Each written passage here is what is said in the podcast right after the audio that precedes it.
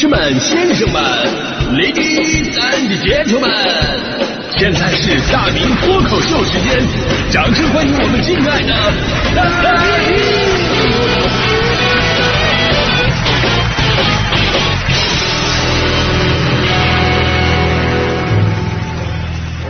明！好，欢迎各位来到今天的大明脱口秀，我是大明啊。说到这个临危不乱、处变不惊，那真的是一种人生的大智大慧啊。我先给大家伙讲个段子啊，这个一个不一样的狼来了的故事啊。狼来了的故事大家伙都听过啊，这个是不一样的。说有一个放羊的孩子，有一天呢在外边放羊呢，突然发现迎面走过来一只大灰狼啊，大走过来就是大灰狼啊。孩子心想打打不过啊，跑了还跑不了。你喊大人吧，狼来了！大家伙早就不相信他的鬼话了，怎么办呢？这个孩子当时并没有因此而慌张，反而走上前去跟狼攀谈了起来。就喊孩子过去了，哎，我说狼哥呀，咱俩能碰上呢也是缘分。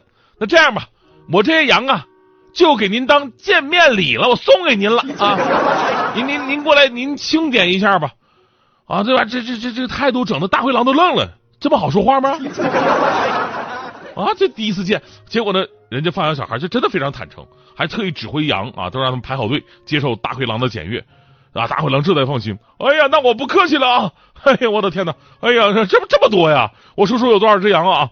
那个呃，一只羊，两只羊，三只羊，四只羊啊！最后大灰狼数羊数睡着了，小孩趁着狼睡着了，带着羊跑了。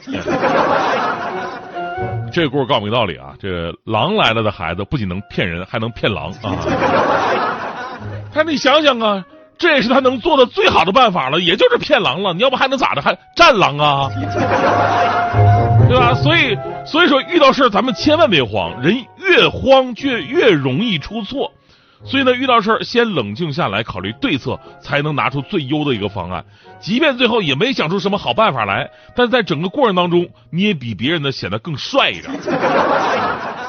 你看呢，为了咱们做今天的节目话题啊，我们也特意找来了就是我们频率德高望重的韩磊老师啊，我们两个熟男，年龄加起来八十多岁啊，体重加起来五百来斤。当然，这主要怪他啊。韩磊老师呢，以前是带过我的班，跟大迪搭档啊。大迪对韩磊老师是赞不绝口，大家伙也都听过啊。说什么？哎呀，韩磊老师知识丰富，学富五车，那家伙什么文学历史张口就来说的头头是道啊。那必须得说话，必须得引用什么古古古人云什么玩意儿的。哎呀，哎呀，真是。所以呢，我们今天就得好好说一说，就是如何做到人生遇事不慌的这么一个境界啊。古人有云啊，泰山崩于前而色不变，黄河决于顶而面不惊。意思就是，咱们遇事呢，镇定自若，不受外界影响。哈哈，其实这句话呢，是出自宋代文学家苏洵的一篇著作《心术》，原文是这么说的：“为将之道，当先治心。”泰山崩于前而色不变，麋鹿兴于左而目不顺，然后可以治利害，可以待敌。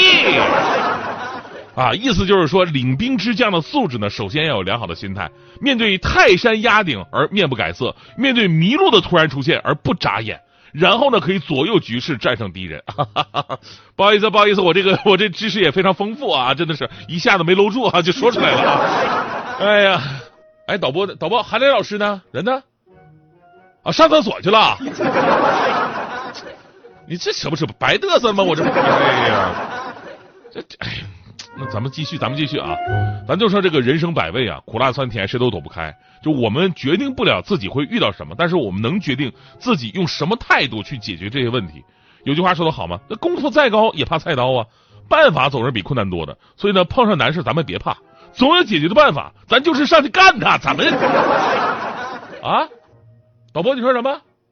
韩磊老师回来了啊！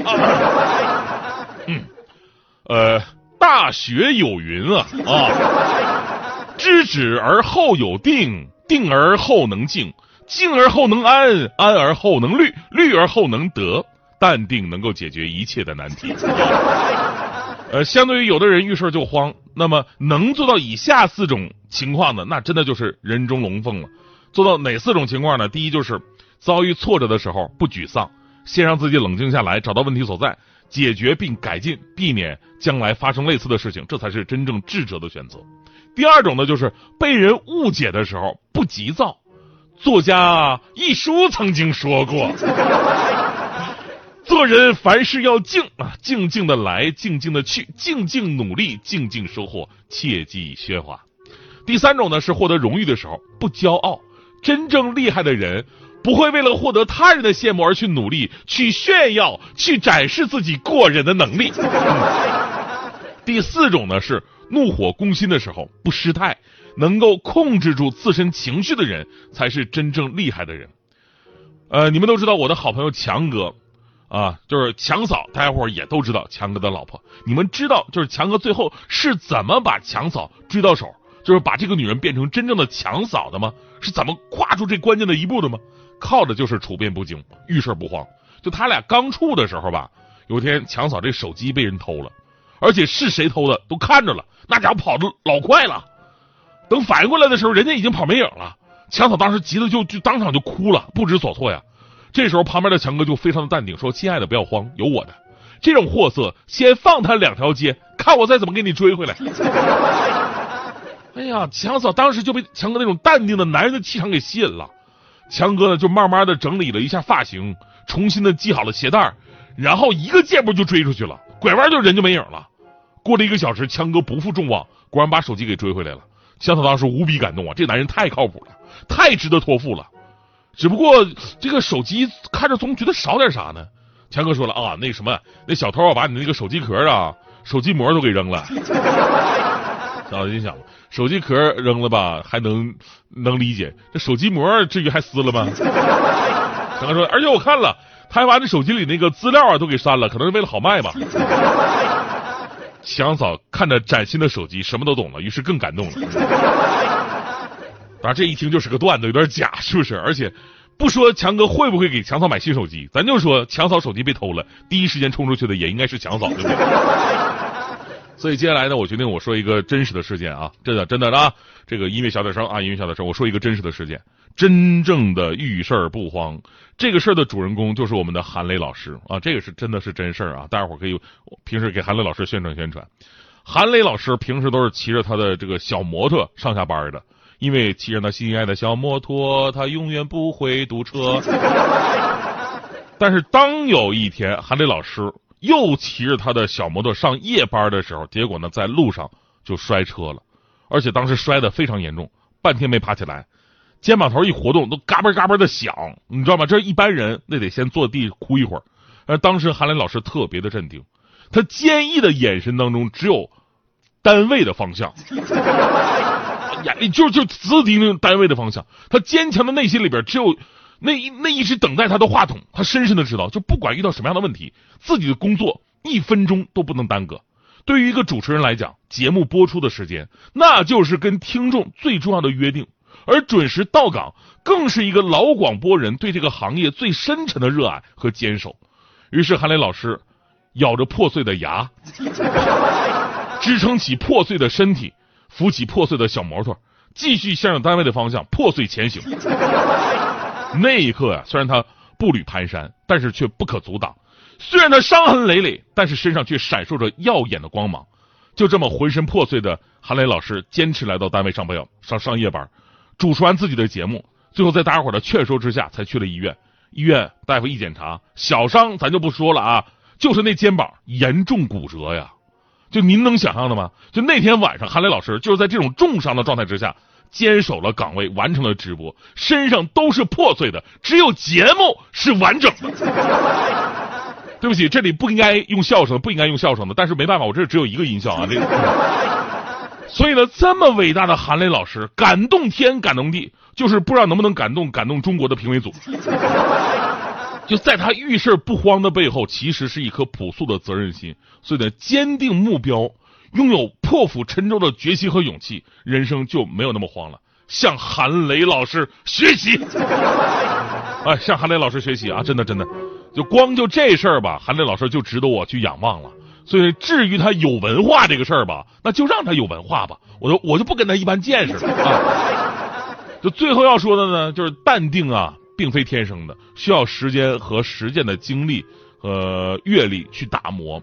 就遇的事儿多了，经历多了，渐渐的，人就成熟了、稳重了、坚强了，为人处事的方法也就多了。这是岁月对于我们的最好的礼物和馈赠啊！这个着急不得啊！你就像我们领导，哎，我们领导，我们领导是一名六零后啊，比我跟韩磊都大不少。就他的身上就拥有我跟韩磊老师都没有的那种淡定，那种气定神闲、宠辱不惊。这不是经历一个一般大风大浪之之后不能拥有的那种气质啊！在我们频率，啊，我们领导就好像定海神针一样。当我们遇到人生难题了，哎呀，这个工资不够花呀，房租好贵呀，啊，我看不到这个未来前途啊！就每当我们人生迷茫的时候，我们的领导都会站出来啊，微笑着，然后跟我们分享他的各种人生经验，笑看那些庸俗的世俗产物，憧憬着美好的梦想和未来。后来呢，我我算是看明白了，就我们领导之所以这么荣辱不惊的奥秘啊，其实用三个字就可以总结了，那就是买房早啊，真的，哎呀，所以我明白了，下面的那节目我得站着主持了，因为不腰疼。